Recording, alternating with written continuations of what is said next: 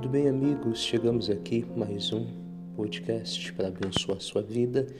Jeremias 18,4 diz assim: Como o vaso que ele fazia de barro quebrou-se na mão do oleiro, tornou a fazer dele outro vaso, conforme bem pareceu aos seus olhos. Em Jeremias 18,4, né? Como eu disse. Olha só, vamos estudar uma coisa importante aqui. A Bíblia Sagrada, ela chama atenção para um oleiro que fazia um vaso de barro e no meio do processo de construção esse vaso ele se quebrou.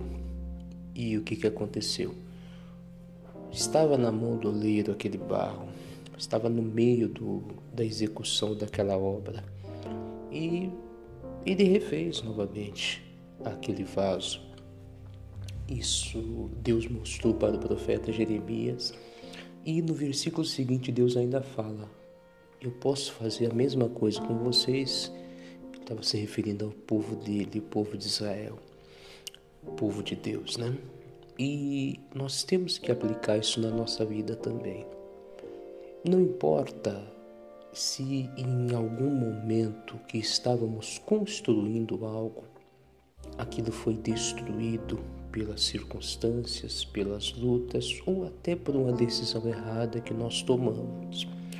O importante é a gente entender que Deus tem o poder de refazer aquilo que foi destruído, aquilo que foi quebrado.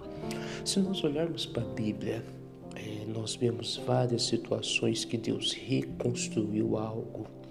Ele reconstruiu a vida daquela mulher que foi pega em adultério os homens tinham pedras para jogar naquela mulher. Jesus reconstruiu a vida dela, falou: pode ir, não peca mais não. Deu outra chance. Reconstruir também é dar uma outra chance. Jesus reconstruiu a, a vida daquele cego chamado Bartimeu. Ele não enxergava nada. Jesus lhe abriu os olhos, deu uma oportunidade para ele. Reconstruir também é dar uma oportunidade. E quando eu lia sobre esse texto que me chamou a atenção, e eu lembrei na hora, foi sobre Noé. Que o Noé, quando saiu da, da arca, não tinha nada, estava ali ele, a família, os animais, tudo havia sido destruído. Mas o Senhor Deus usou ali o Noé. Noé começou a plantar, trabalhar e reconstruir. O que, que eu quero chamar a sua atenção? Seja o Noé na sua vida. Deus vai te abençoar. Noé não foi destruído pelo dilúvio. Você não foi destruído pela situação que você passou, pelas situações que tem passado e nem será destruído. Mas assim como pelas mãos de Noé, o Senhor Deus reconstruiu, foi sendo plantado, tudo sendo refeito, assim vai ser na sua vida.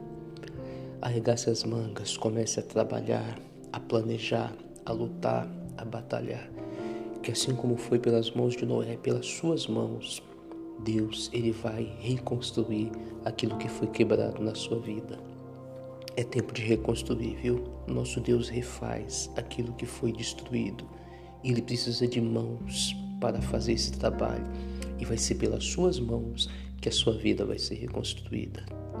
Deus te abençoe, viu? Fique com essa palavra. É tempo de reconstruir.